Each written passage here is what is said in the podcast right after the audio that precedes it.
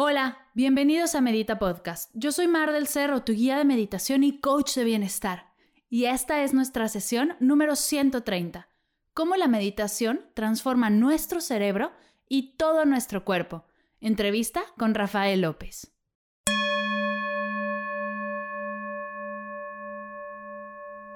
Hola, meditadoras y meditadores, ¿cómo están?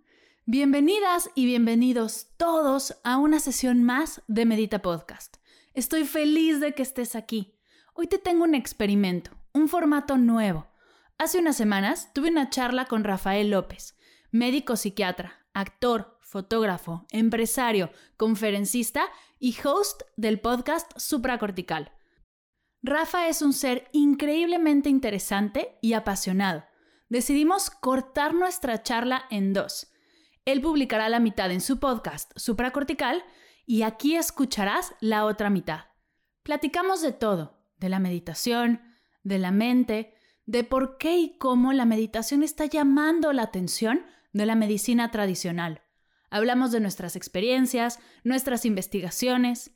Si eres de las personas a las que su médico le recomendó meditar, pero no te supo decir exactamente cómo hacerlo o por qué, esta es tu sesión. Antes de ir a nuestra charla, te cuento que tengo para ti un álbum de meditaciones nuevo muy especial. Muchos de ustedes me han estado pidiendo sesiones para liberar el estrés y la ansiedad, pues por todo lo que estamos viviendo, te sientes cada día más estresado, ansioso, sin tener las herramientas para regresar a tu centro y al balance. En este álbum encontrarás 10 sesiones de meditación descargables que te ayudarán a tranquilizar tu cuerpo, mente y emociones, para estar más presente, soltar todo lo que estás experimentando y regresar al bienestar.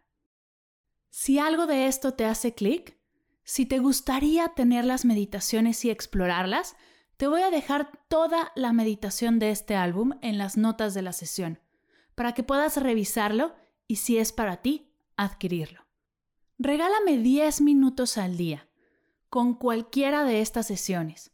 Trabajemos juntos para sentirnos mejor y sobrellevar todo lo que está sucediendo de manera más saludable.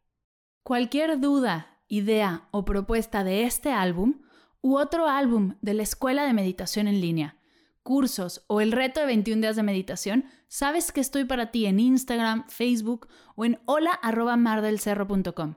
No dejes de escribirme, estoy para ti lo que necesites.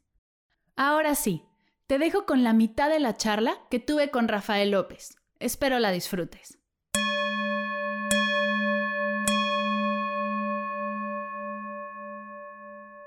Hola Rafa, ¿cómo estás? Bienvenido a Medita Podcast. Muchísimas gracias, gracias. Es para mí verdaderamente un honor poder estar contigo, Mar. Ay, feliz, feliz de estar aquí, feliz de, de tenerte. De verdad es que me encanta. Supracortical es un podcast que me fascina y justo estamos haciendo este intercambio o esto nuevo, para mí completamente nuevo, que me encanta. Y vamos a entrar de lleno, vamos a darle con todo. Quiero que me cuentes qué es para ti meditar. Bien, mira, eh, lo, comentábamos la otra vez que estábamos platicando tú y yo, cómo este tema de meditar puede tener definiciones muy personales, muy, muy personales. Pero en este caso, me gustaría irme hacia la manera en la que los científicos piensan cuando están haciendo evaluaciones para saber si algo es útil o no es útil, necesitas generar una definición operativa.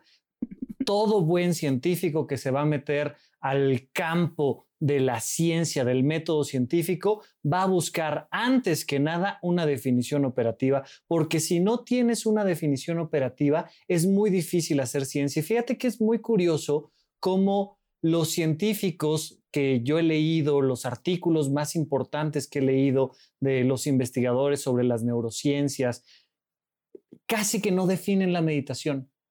Entonces lo que hacen es tomar un tipo de meditación y decir, vamos a evaluar a estas personas que dicen que llevan tantos años haciendo meditación trascendental, eh, mindfulness o que están haciendo eh, X o Y tipo de meditación y vamos a compararlos con personas que dicen que no saben meditar, pero muy pocos artículos científicos logran dar una definición operativa. Después de hacer un análisis importante de cómo a través de la ciencia se evalúa y se entiende la meditación, yo la he definido de la siguiente manera. La meditación es un ejercicio atencional un ejercicio atencional cuyo objetivo fundamental es crear la experiencia del amor incondicional. Me encanta. Entonces, para mí la meditación son dos partes que interactúan de forma muy importante. Punto número uno, el tomar voluntariamente el control de mi atención, lograr que la atención esté en el punto correcto. ¿Para qué? Porque si bien es cierto, pues podemos poner toda nuestra atención leyendo un libro, poder poner toda nuestra atención viendo una película, poner toda nuestra atención en lo que sea, se ha demostrado que al final de cuentas el factor diferencial es la emoción. Si no estamos buscando la creación de una experiencia emocional, desde mi perspectiva, no estamos meditando. Podemos estar encaminados. Oye, estoy aprendiendo a meditar. Lo primero que me pidieron es que me quedara callado 10 minutos, que ya para mí es raro, porque fíjate que me encanta hablar y tal, y te empiezan a dar las explicaciones. Ok, ¿sabes qué? A ver, empecemos callándonos, ¿no? O muchas veces las personas empiezan, por ejemplo, el camino de aprender a meditar poniendo la atención a las respiraciones. Mira, nada más ponle atención a cómo entra y sale el aire y ya. O sea, es, es nivel kindergarten de meditación, ¿no? Pero conforme vas avanzando y vas avanzando y vas avanzando y vas avanzando, desde mi perspectiva, vas refinando este ejercicio atencional que se llama meditación, vas buscando la creación de experiencias emocionales. Y estas experiencias emocionales que concluyen cuando alcanzas el amor incondicional. De repente, el sentir, ah, una experiencia emocional de amor. Estoy ejerciendo una comunión, un vínculo afectivo con todo lo que es por el simple hecho de ser. No porque es, si tiene condiciones, ah, es que como es mi novio y me trajo flores, entonces sí lo amo. Como es mi hijo y se portó bien, entonces sí lo amo. Como la casa es muy grande, y tiene un jardín muy hermoso, entonces sí lo amo. Todo eso es amor condicionado. Cuando entras genuinamente a la experiencia de la meditación, cuando tú eres el, el que controla el foco atencional y logras la creación de amar a todo lo que es, incluyéndote, por el simple hecho de ser, ahí se genera esta experiencia de, de amor incondicional, de meditación. ¿Y por qué lo, remarco tanto? Si bien habrá cientos, miles, millones de personas que me digan, no, no, no, no, para mí la meditación es otra cosa, yo lo que digo es, cuando generamos esta experiencia, tiene un impacto biológico tremendo. Entonces, da un resultado que otros ejercicios atencionales no te van a dar a ese nivel. Ahí entonces es que yo digo, para mí, desde mi perspectiva personal y científica, como un psiquiatra que se ha dedicado a estudiar un poco este tema, digo, ahí estamos meditando. Me encanta. Oye, y quiero, quiero meterme en terrenos jabonosos y un poco chiste hacia la otra conversación que tuvimos. Como psiquiatra, ¿cómo sabes, cómo mides, cómo identificas ¿qué estás generando este estado? ¿Cómo sabes como de, ah, esta persona sí está meditando y esta no? Bueno, es, es un poco complejo porque requiere mucho de, eh, de tener un expertise de haberlo vivido. Y entonces, cuando lo has vivido, sabes que el otro, por sus expresiones no verbales y demás, está meditando y sabes que también está meditando. Y entonces de repente puedes así en un momento, podrías voltear a ver a alguien en el público, eh, eh, tienes 100 personas en un curso de meditación y les dices a todos, por favor, cerramos los ojos, vamos a respirar conscientemente, tal, tal, tal, y podrías echar una checadita y decir, mira, el de la tercera fila, de izquierda a derecha, segundo, segundo lugar, ese está meditando muy bien. Se nota. El cuerpo lo transmite, ¿no? Y entonces, cuando lo has vivido, curiosamente tienes la posibilidad de identificarlo en el otro y dices, mira, está alcanzando un alto estado de meditación y se nota. Es difícil de corroborar, pero es más o menos fácil de, de ir y preguntarle, oye, ¿cuánto tiempo llevas en esto? Le preguntas tres, cuatro cosas y resulta que sí. A ver, ¿qué pasa? Una persona que se dedica a la buena alimentación inmediatamente va a reconocer a alguien en un restaurante que se alimenta bien. Lo ves cómo se sienta, cómo come, cómo agarra el tenedor, qué pidió, y volteas y ves a la derecha y hay alguien que come mal.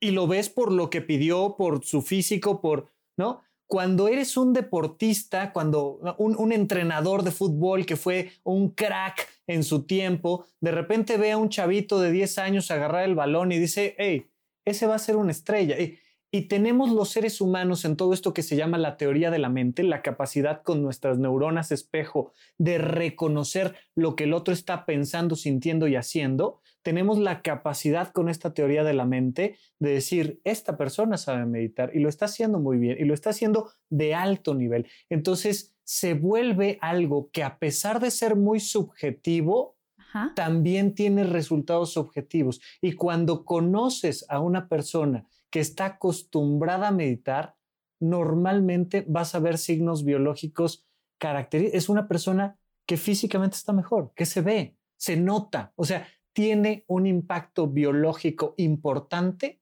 el meditar de manera frecuente, se nota. Sabemos que la meditación tiene impacto en el cuerpo, en el cerebro, en, la, conducta.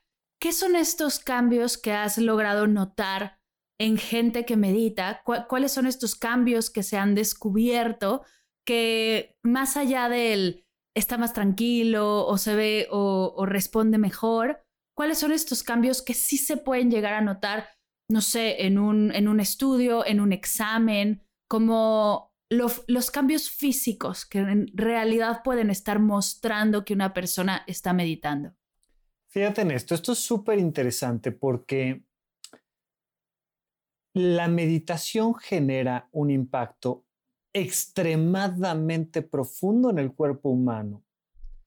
No sabemos cómo, pero sabemos qué pasa. O sea, está demostrado que pasa. ¿Cómo? O sea, es muy difícil porque como todavía no terminamos de entender a ciencia cierta qué demonios es el cerebro y cómo trabaja, y mira que le hemos aprendido mucho desde las resonancias magnéticas para acá, las resonancias magnéticas funcionales para acá, hemos aprendido mucho del cerebro, todavía no entendemos muy bien qué es esto de un ser humano, una mente humana, qué es esto del yo. Hay un libro que me encanta de Douglas Hofstadter que, que se llama eh, eh the, Mind of I, el, eh, este yo de la mente, aunque en español le pusieron el ojo de la mente, en realidad es este yo de la mente, donde juega filosóficamente con qué es un yo. Cuando yo digo yo, ¿a qué me refiero? Es toda una locura, ¿no? Pero no sabemos cómo, pero sí estamos 100% seguros a nivel científico de que la meditación tiene impactos biológicos. Y decías, hay algo muy obvio que es, oye, este, ¿Será que meditar le ayuda a personas con trastorno de ansiedad a disminuir la ansiedad? La respuesta es obvio, o sea, como que, como que no, hay que no hay que ser un gran científico para saber que la meditación te va a ayudar si tienes cuadros depresivos, que la meditación te va a ayudar si tienes cuadros ansiosos, que la meditación va a hacer que baje la ansiedad, que disminuyan la velocidad de los pensamientos, que mejore el curso de los pensamientos. Eso es obvio, pasa pero de repente se empiezan a hacer estudios más interesantes, ¿no? Eh, tal vez uno de los más famosos y representativos dentro del mundo de la ciencia fueron los resultados que dio Matthew Ricard.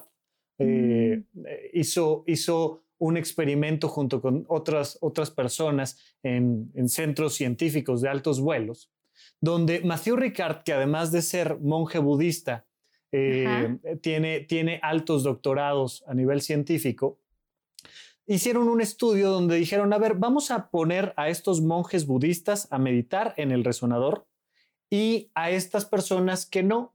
Y les vamos a conectar también un electroencefalograma. Y lo que vamos a medir específicamente son ondas gamma. Dependiendo de la frecuencia eléctrica, de la amplitud eléctrica, de las ondas de nuestro cerebro, dependiendo de cómo nuestro cerebro transmite la electricidad, podemos separarlas en ondas alfa, beta, gamma, delta, teta, etcétera, etcétera, etcétera.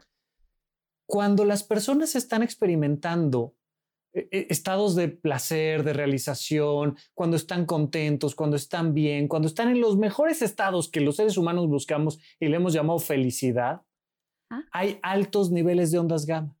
Entonces dijeron, vamos a comparar los niveles de ondas gamma de meditadores expertos con los niveles de ondas gamma de personas de a pie. A estas personas de a pie les vamos a enseñar a meditar les vamos a dar cuatro clases de meditación para que más o menos sepan meditar y les vamos a pedir que entren al resonador y al electroencefalógrafo y entonces vamos a buscar medir sus niveles de ondas gamma. Y claro, la tendencia natural fue los monjes budistas tenían niveles mucho más altos. Vamos a pensar que de escala del 0 al 10, los monjes budistas tenían un 8 en niveles de ondas gamma, por ponerlo en palabras muy simples, y los meditadores que llevaban tres, cuatro días haciendo meditación alcanzaban niveles de dos, de tres, de cuatro, en general en promedio. Uno de ellos, Mathieu Ricard, uno de los monjes, de repente, si la escala estaba en nivel del 0 al 10, se aventó nivel 45. Y entonces, cuando él estaba haciendo esta meditación, le, le, ponen aquí por el micrófono, le dicen, oye, Matthew, ¿qué onda? Espérame, ¿qué estás haciendo? Y Matthew responde, estoy amando a todo el mundo. Qué la, la, respuesta que da Matthew Ricardo, precisa, preciosa, estoy amando a todo el mundo. Y le dicen, este, por favor, deja de hacerlo porque nos está rompiendo la máquina, papá. O sea, ¿sabes? O sea, es como, espérame, te me estás saliendo por completo de los parámetros. ¿Qué estás haciendo? Y cuando han entrevistado, eso, eso hizo que en los periódicos locales y demás, y después en todo el mundo, eh, se hizo acreedor al término popular de el hombre más feliz del mundo. Entonces le dicen, oye, tú eres el hombre más feliz del mundo. Y él dice, no, hombre, nada más ese día tuve un buen día. Eso es todo. O sea, lo, dice con gran humildad, con gran alegría, pero realmente vemos que la meditación y que cuando conjuntas el ejercicio atencional con la experiencia del amor incondicional, produce al menos cambios importantísimos en la manera eléctrica en la que tus neuronas se comunican, presentando niveles muchísimo más altos de ondas gamma. Por ahí quiero arrancar, porque tengo unos ejemplos un poquito más interesantes. Me encanta. la meditación en meditadores expertos que han logrado eh, generar esta práctica constante del amor incondicional pues han mostrado que mejora su sistema inmune en cuanto a conteos de CD4. Tú dentro de tu sangre tienes glóbulos rojos, que son los que llevan oxígeno, glóbulos blancos, que son tu sistema de defensas.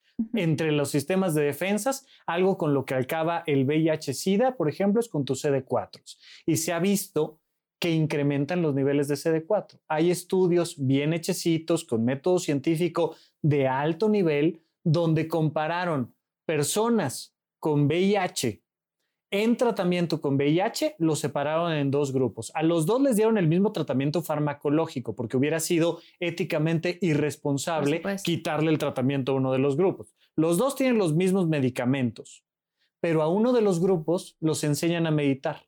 Habitualmente son ocho sesiones semanales y luego ocho sesiones mensuales para que aprendas a través de una guía a meditar y entonces con eso le llaman ya una meditación manualizada. Bien. Y entonces resulta que los niveles de CD4, que es lo que el virus del SIDA destruye, en los meditadores se disparaba, es decir, mejoraba muchísimo.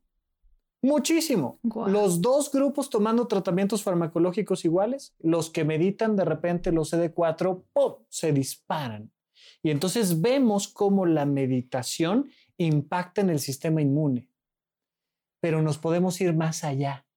Vamos. Resulta, resulta que se ha medido con resonancia magnética cómo áreas, por ejemplo, como el hipocampo, que está altamente relacionado con la memoria y con muchas experiencias emocionales, el hipocampo en personas que meditan con regularidad literalmente crece. Es decir, les tomas la resonancia antes de entrar a todo el proceso de meditación, los mides meses, años después que llevan meditando, comparas de la misma persona el hipocampo antes y después y el cerebro anatómicamente crece. Áreas que necesitas como tu corteza prefrontal, que de ahí el, nombre de mi podcast que es supracorticales, consideramos que la corteza prefrontal es lo más eh, desarrollado del sistema nervioso en el planeta Tierra y que por eso los seres humanos somos lo que somos. Bueno, pues mides cómo se desarrolla la corteza prefrontal, el hipocampo y otras áreas de nuestro cerebro en personas que meditan y crece. Es, o sea, es algo positivo, es algo que hace que tu cerebro se transforme, pero podemos ir más allá. ya sabes mi respuesta. y entonces, todos los seres humanos en cada una de nuestras células tenemos un núcleo celular que es una caja fuerte donde guardamos la información más valiosa de la vida en el cosmos, que es nuestro ADN. Y nuestro ADN literalmente es un libro que trae códigos, trae letras, trae palabras que traen las indicaciones para estar vivo para que tú protejas, además de protegerlo en el núcleo de la célula, para que tú protejas esa información, le pones una pasta dura como un libro de estos libros que compras preciosos, que los usas para decorar una casa, porque, ¿no? Una pasta que se vea padre. Bueno, esa pasta son eh, este, los telómeros en el ADN. Y entonces esa pasta protege la información que hay dentro del ADN.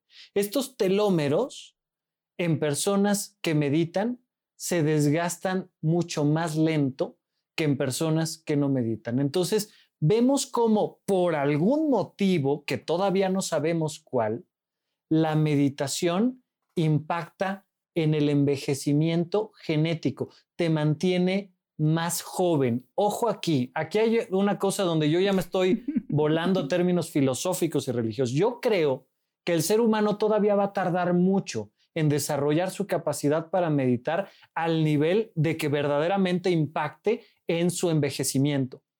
Pero de que está demostrada esa capacidad, está demostrada. Es decir, yo no conozco a ningún meditador experto del Dalai Lama a quien me digas que por meditar se mantenga de 20 años. Claro. Pero sí creo que un día podría pasar. Así como un día un animal en el planeta Tierra que no sabía hablar un mono que no sabía hablar aprendió a hablar y llegamos a la luna, así creo que un día ese mono va a aprender a meditar y va a poder controlar su genética. Ojo, yo creo que yo no lo voy a ver y creo que si tuviera nietos y bisnietos, ellos no lo van a ver. No estoy diciendo que esto va a pasar en julio, o sea, no. Pero sí creo que tenemos biológicamente la capacidad para frenar el cáncer, el envejecimiento, lo que tú me digas a través del ejercicio de la meditación. ¿Sabes cómo, o sea, lo que me viene a la mente y, o sea, con esta idea? Yo, por ejemplo, el verano pasado tuve el, el honor de asistir a un retiro de mindfulness con la comunidad de Plum Village, la comunidad de Thich Nhat Hanh.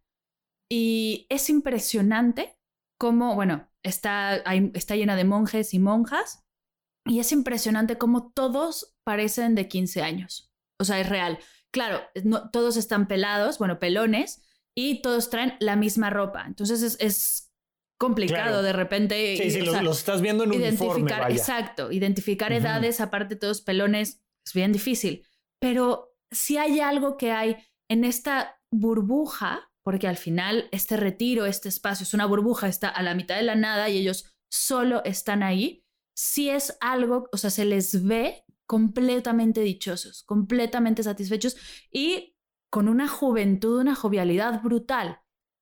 Yo creo, bien estoy inventando y es, y es mi, sacada de la manga, que no vamos a ver esta jovialidad así hasta, no en un Tignan o en un Gandhi, porque también están involucrados con la parte del mundo que envejece, con el estrés, con la tensión, con la guerra, con el, con el odio, con todo esto. Sin embargo, no creo que sea ético, pero si ponemos a una persona solo en un espacio de meditación que no tenga contacto con todo esto que hay afuera, igual y lo logramos. Estaría increíble, por supuesto. no sé si sea ético porque le estás robando una parte del mundo. Por supuesto, por supuesto, ¿no? Digo, entiendo que ahí es donde el libre albedrío toma una importancia importante, ¿no? Que es, oye, tú quieres, quieres aislarte de esto y tal, pero incluso hay historias en Egipto de cómo hubo poblaciones donde todos se volvían ermitaños, es decir, literalmente se iban a ermitas en el cerro, a, no tener que pagar impuestos, a no tener que andar viendo redes sociales, a no preocuparte por los likes y las reproducciones, ¿no? De, repente tener la oportunidad de aislarse y decir, ay, qué rico, ¿no? A muchas personas les ha pasado ahora pandemia 2020 de decir, oye, está tan rico estar aislado, ¿no? Más allá de que sea por una condición eh, trágica, eh, por muertes de personas, lamentablemente, pero te forzan a aislarte un poquito y dices, ay, yo ya no quiero regresar. Ay, qué rico. Aquí puedo meditar 20 minutitos más. Muchísimas gracias. y te aíslas y lo disfrutas muchísimo. Es, es algo que nos permite soñar un poco en utopías y creo que el ser humano se caracteriza por eso, ¿no? Imaginarte un mundo mejor, imaginarte un mundo perfecto y dirigirte hacia allá. Y y es una cosa muy curiosa. Yo aquí quisiera irlo dirigiendo un poco hacia el tema de la religión y la filosofía. Yo le digo a mi público que a nivel científico no sabemos si el hombre inventó a Dios o si Dios inventó al hombre. Científicamente no lo sabemos. Lo que científicamente sí sabemos es que personas que conviven con Dios tienen un nivel de vida mejor tienen una mayor calidad de vida.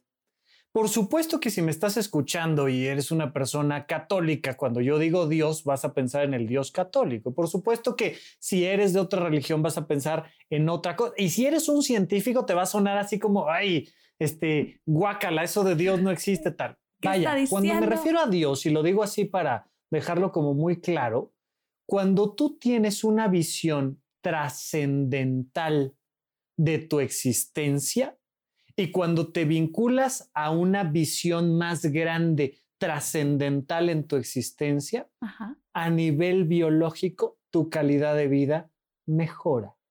Eso es científico. O sea, sí sabemos que el ser humano se comporta mejor, se desempeña mejor, su cuerpo es mejor cuando tiene esta visión trascendental. Y grandes científicos que no creen en un Dios como el Dios de la religión musulmana o hindú o lo que me digas, tienen, por ejemplo, es una visión trascendente de las leyes de la física, de la naturaleza, de la química, y, lo entienden como una esfera armónica este, que te permite tener esta visión de, yo sé que soy inmortal, yo crecí en las estrellas porque el, hierro que traigo en mi cuerpo se formó en las estrellas. Cuando el Big Bang se creó, se crearon elementos que me constituyen. Yo soy literalmente polvo de estrellas y además, como entiendo que la materia y la energía no se crean ni se destruyen, entiendo también que soy inmortal. Y entonces de repente se avientan unas visiones filosóficas increíbles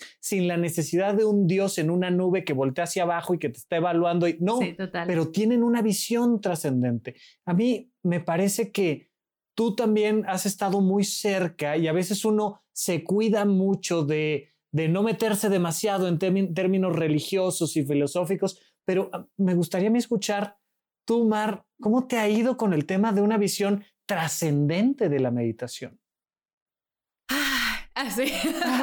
¿Sabes qué pasa? Creo que, bueno, aquí va un poco mi, opinión y un poco el trauma de, pequeña.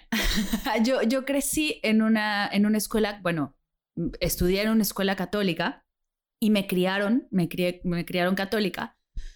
Y creo que nos, en lo personal, me han hecho mucho daño al decirme que religión y espiritualidad es lo mismo. Claro. Que las leyes, las dogmas, las creencias de una religión es lo mismo que mi experiencia de lo espiritual. Cuando yo logré entender que el que yo crea en una trascendencia, en el que me crea parte del universo, en el que no vea diferencia entre tu energía y mi energía y sepa que estamos todos en un mismo flujo, no tiene nada que ver con el pecado, con la culpa, con las, con las reglas. Sí, con el novenario y con el agua bendita. Total, total. Y entonces, justo como, bueno, yo hace, que fue un par de años, leí un libro que se llama Alimentación, Alimentación Intuitiva, que te regresa, es, es como el libro que va en contra de las dietas y que te regresa un poco hacia el escuchar a tu intuición para alimentarte, para desde ahí nutrirte.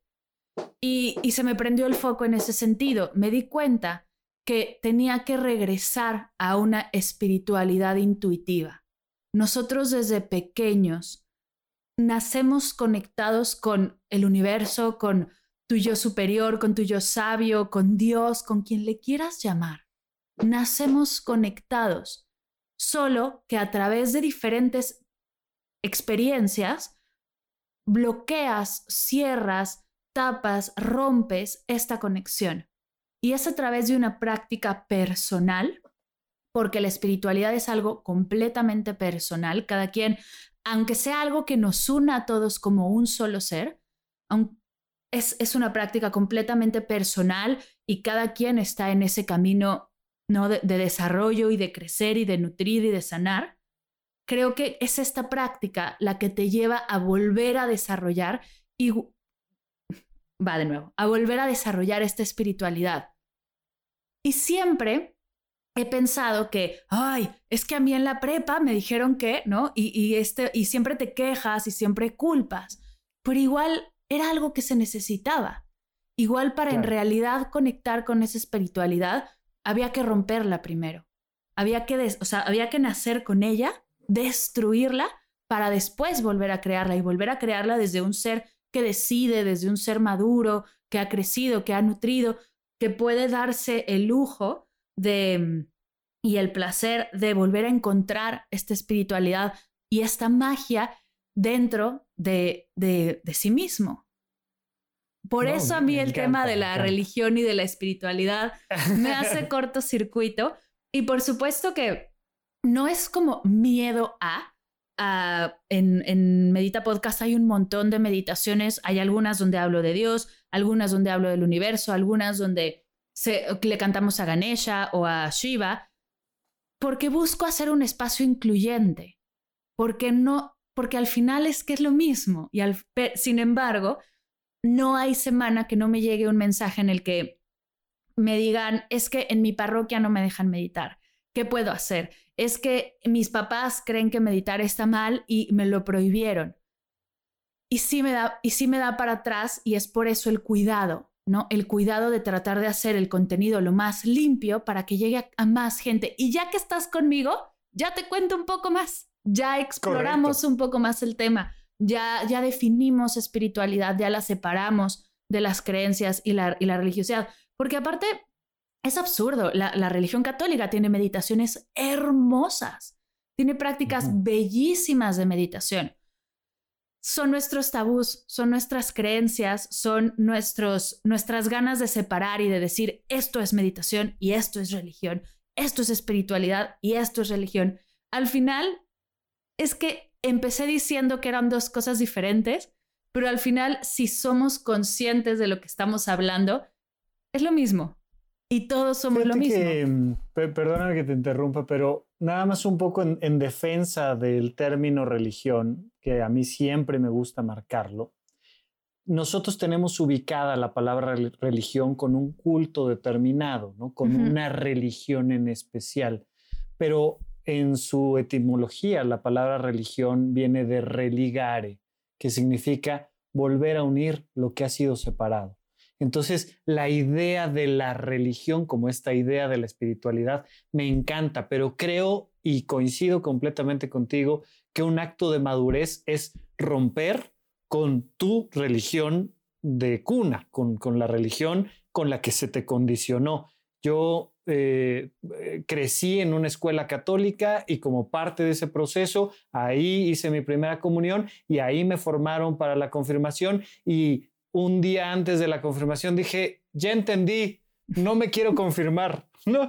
O sea, y fue como de, pero te venimos preparando para esto, precisamente como me dieron una muy buena preparación y me explicaron que la confirmación era que yo afirmara que soy 100% católico, discúlpame, no puedo, con permiso, muchas gracias, y no me confirmé. No obstante, aprecio, valoro y uso frecuentemente ejemplos de la religión católica para explicarle a, mi público términos de las emociones, de los pensamientos, y tiene prácticas efectivamente hermosas y tal vez la que yo en personal más disfruto cuando estás en una, en una misa católica, hay un momento donde es el momento de la paz, ¿no? Le llaman Ay, eso dar te iba el a decir, Y me da tanta tristeza que se vaya a perder por COVID. Es una cosa bien interesante, ¿no? Porque, porque normalmente te lo enseñan como darle la mano a la gente en sentido de ausencia de pleito, de ausencia de guerra. Estamos en paz porque no estamos peleados y entonces le das la mano al otro. Y con las personas cercanas a mí, con las personas que me han acompañado algún día a alguna misa, siempre les aviso antes es, oye, mi experiencia es un poquito diferente, mira, te cuento, cuando Cristo se iba les decía, mi paz les dejo. O sea, no les puedo dejar otra cosa más que mi paz. Esta experiencia a la que llegas meditando de estar en paz absoluta. Y entonces poder compartir en un momento de un, de un ritual católico, yo llego, les doy un abrazo y les digo, te deseo que estés en paz. Para mí esa es la experiencia católica de la paz, que es lindísimo decir, yo estoy en paz, me puse en paz, me puse un minutito en paz para compartirte mi paz y mi paz te doy, mi paz te dejo, ¿no? Y desearle al otro que lo que sea que viva, lo viva en paz. A mí me parece una cosa hermosísima, pero ¿cuál ha sido el problema? Que la religión ha sido una licuadora donde se ha mezclado la espiritualidad, la economía y la política. Total. Y entonces, por, supuesto que a la hora que pruebas ese licuado dices, esto sabe horrible. O sea, no, no puede ser, porque ves todas las matanzas que se han hecho y todo el control social y todas las mentiras que se dicen y todo el mal manejo económico. Y entonces te dicen religión católica y dices, no, eso sabe muy amargo, con permiso, ¿no? Exacto. Le echaste cebolla a mi, a mi licuado de proteína. ¿Por qué? Claro, por supuesto. Entonces, filtras ese licuado y le quitas a la, a la religión la política y la economía y le extraes lo que le queda y es una bebida dulce, que eleva la calidad de tu vida. Se las recomiendo muchísimo. La religión católica, la musulmana, la hindú, la lo que sea, el budismo propiamente no es una religión, pero el budismo y todo lo que me digas, cualquier religión que me digas, es algo que si le quitas la parte política y económica, te va a nutrir, no le tengan miedo y no relacionen, por favor, la meditación con la economía y la política de la religión. O sea, eso es lo que menos debemos de hacer. Total, total. Y creo que, eh, o sea, de, este tema en específico, pero también en su globalidad, es regresar a las bases. Es, es regresar a lo que realmente es. Y lo hemos hablado acerca de nosotros. ¿Qué realmente somos? ¿Somos lo que hacemos? No, no somos lo que hacemos. Somos solo desde el ser. ¿Qué sucede igual con la religión, con la espiritualidad, con la práctica? Regresa a las bases. Hablabas al principio de conectar con la respiración. Es que no hay práctica más básica, más sencilla y a la vez más retadora que poner atención y ser consciente de cada gota de aire que entra a tu cuerpo y cada gota de aire que sale. Y digo gota porque es mucho más sencillo de ver, pero sabemos que no son gotas, ¿no? Claro. Y es eso, es regresando a la base, es como vamos a poder desde ahí crecer, sanar, eh, o sea, hacer todo lo que queremos hacer. Me encanta, me encanta. La verdad es que Eh, creo que estamos completamente vinculados en esta idea. Yo espero que la gente que nos esté escuchando, si ya lo hace, le dé el entusiasmo por seguirlo haciendo y si nunca ha meditado, ojalá se empiecen a acercar a esta práctica que nos hace tan humanos. Me encanta. Oye, dentro de esta hermosa escaleta que nos dieron al principio de esta sesión, hay, hay un último tema, que es la meditación en tiempos de crisis. Creo que si podemos aterrizar la plática a lo que estamos viviendo en el aquí y el ahora, hacer presencia en esto que estamos viviendo del confinamiento, de la incertidumbre, de todos los, todo lo que nos está llegando de las noticias, una situación que para nada planeábamos vivir y nadie, había nadie dijo, sí, vivamos una pandemia. ¿Cómo has experimentado tú tu día a día o cómo te ha ayudado la meditación? Creo que es, mejor pregunta. ¿Cómo te ha ayudado la meditación en tu día a día en este momento de crisis que estamos experimentando?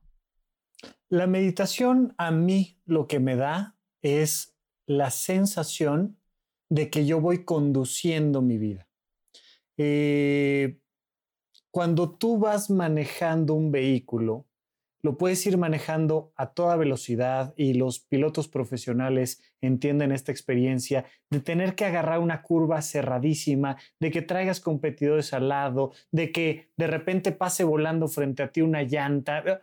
Y cuando tú traes el volante bien agarrado, como decíamos de Michael Jordan este, en, en otros espacios y tal, lo puedes disfrutar.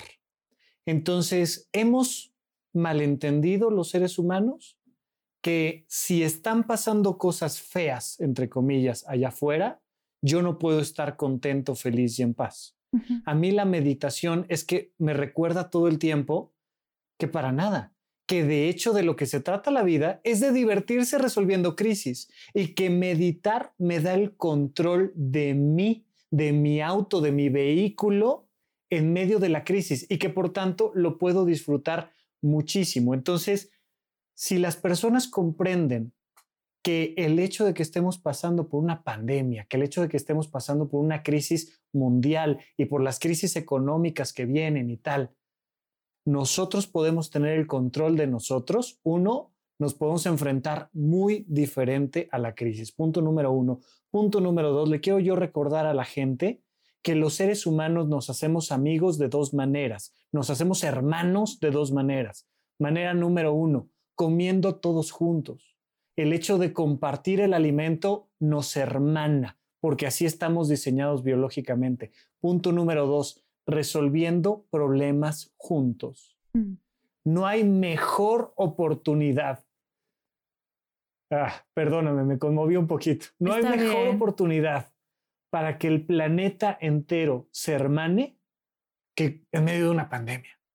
Vamos a resolver todos juntos este problema, cada quien en control de sí mismo y todos a favor de todos los demás. Creo que es una gran oportunidad y la meditación me recuerda siempre estar en esa situación de decir, yo lo que tengo que hacer es uno, estar en control de mí, dos, disfrutarlo, tres, resolver este problema junto, junto con todos mis hermanos seres humanos y sentir esta unión profunda para por fin tener una mejor humanidad. Me encanta, me encanta y es que es, es ahora. No hay, no hay otro momento y suena cliché y suena trillado, pero nos tocó vivir esto por algo, ¿no? El otro día escuchaba una conversación de unos amigos y decían, bueno, quitando la pandemia, todo bien. Y me mataba de risa porque es que sí, pero, pero tenemos esto, tenemos esto que estamos viviendo, esto que estamos experimentando. Hemos, hemos estudiado todas las guerras, hemos estudiado todas las crisis y tenemos esta nueva oportunidad. Nos hemos quejado tanto de, de cuántas veces lo han hecho mal los demás que nos toca tomar las riendas. Y eso que dices de tomar el volante me encanta. Yo uso mucho, bueno, yo leí esa, ese ejemplo cuando hablábamos de las emociones tú tomas el, volante y de copiloto puedes tener al miedo, de copiloto puedes tener a la incertidumbre o a la felicidad y pueden venir atrás del coche como niños chiquitos revoloteando todas las demás emociones, pero tú estás en el volante. Así que si algo podemos dejarle a la gente que nos esté escuchando, es que estando en el volante, ¿qué decisión vas a tomar? Eres tú quien maneja tu vida, eres tú quien maneja tu cuerpo, eres tú quien maneja este recorrido que te toca hacer. ¿Qué decisión vas a tomar? ¿Hacia dónde te vas a dirigir? Me encanta, totalmente de acuerdo. Entonces, pues esa es una, una invitación que dejamos ahí para la gente y la verdad es que es, es algo que la meditación le puede dejar a cualquiera que la practique. Venga, pues para terminar, me gustaría cerrar con las cuatro preguntas de Medita Podcast. La primera, ¿qué estás leyendo? Fíjate, yo estoy empezando a leer un libro que se llama Una educación de Tara Westover.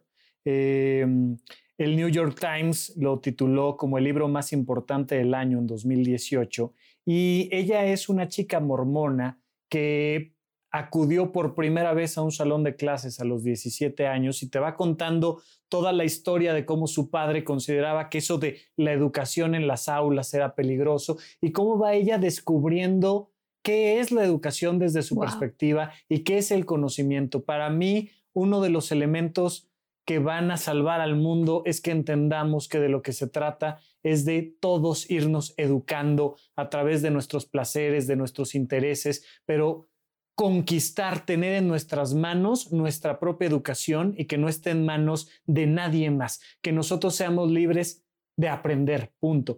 Entonces estoy leyendo una educación de Tara Westover y lo estoy empezando, ya les contaré algún día en redes o algo qué tal me pareció el libro. Segunda pregunta, en pocas palabras, ¿qué es para ti meditar? Meditar para mí es tomar el control de tu foco atencional eh, recientemente estaba escuchando a una experta en meditación, mi querida Mar del Cerro, decir que había que regular la atención y la relajación y ahora lo voy a incorporar. Creo que es tomar voluntariamente el control de la atención y la relajación para crear la experiencia del amor incondicional. ¿Cuál es tu meditación favorita? Mi meditación favorita la aprendí en un retiro eh, budista donde me dijeron, primero, dale amor absoluto a quien más fácil te sea darle amor absoluto. Tu pareja, tu mascota, tu hijo, lo que tú quieras. Tú mismo, si es que para ti es fácil. Una vez que lo logres, perfecto, dile, espero que estés bien, feliz y en paz. Y luego avanza un nivel y dale ese amor absoluto a alguien que te cueste un poco más de trabajo. Tu primo, tu amigo, aquel que te dice, ah, ok, y, lo extiendes un poquito más en el círculo y decir, espero que estés bien, feliz y en paz. Y lo vas extendiendo, extendiendo, extendiendo hasta que te piden que pienses en alguien que te cae mal, que es tu enemigo, que te hizo algo, que te traicionó, y regálale el amor absoluto y deséale de todo corazón que esté bien, feliz y en paz para al final mandarlo a todo lo que existe en este cosmos y desearle de todo corazón al cosmos que esté bien, feliz y en paz. Es mi meditación favorita por me mucho. Me encanta, me encanta la, la gran meditación meta. Y tres cosas que te ha dejado la meditación, por último. La meditación me ha dejado, híjole, es muy difícil resumir y puntualizar tres cosas que me ha dejado la meditación pero la meditación me ha dejado, punto número uno, la creencia de que yo puedo decidir estar mejor yo por mí y para los demás. La meditación me ha dejado la posibilidad de enfocarme de manera relajada en cualquier actividad que haga y por tanto disfrutarla. Y la meditación me ha dejado la gran pregunta científica de qué pasaría con el ser humano como especie si todos aprendiéramos a meditar. Son las tres cosas que me ha dejado la meditación. Me encanta, me encanta, me encanta, me encanta. Cuéntanos, la gente, estoy segura que te está escuchando y dice, es que quiero más.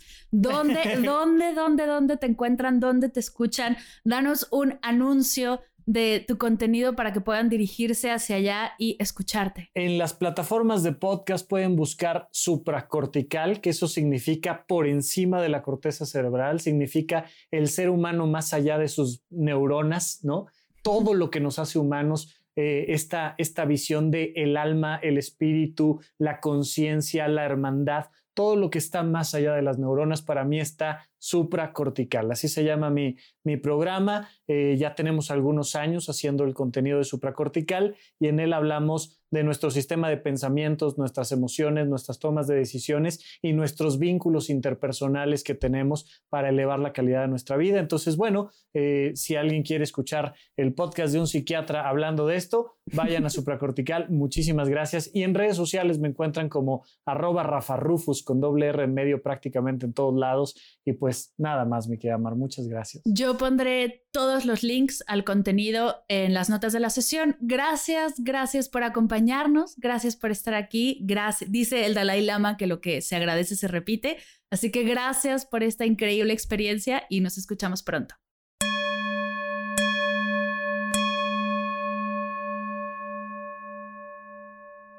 Gracias, gracias, gracias, Rafa, por esta increíble charla. No olviden que esto no termina aquí. Si quieres escuchar la otra mitad de nuestra conversación, ve directo a supracortical y ahí podrás encontrarla. Dejaré todas las formas de contacto de Rafa en las notas de la sesión, para que puedas ir hacia su página, sus redes, su podcast y conocer más acerca de su trabajo. Gracias por escuchar y ser parte de la comunidad de Medita Podcast. Gracias por dejarme llegar a tus oídos y compartir contigo este maravilloso proyecto que tanto amo. Te mando un gran abrazo. Te invito a que compartas esta sesión con alguien a quien creas que este contenido puede serle de servicio. Con tu apoyo lograremos juntos expandir esta energía y llevar la meditación a todas las casas de México, España, Argentina, Chile, Colombia, Estados Unidos y el mundo entero. Gracias por escuchar Medita Podcast. Para cursos de meditación en línea, descargar tu diario de gratitud completamente gratis, escuchar esta y todas las sesiones de Medita Podcast y saber todo acerca del proyecto, te invito a visitar mardelcerro.com.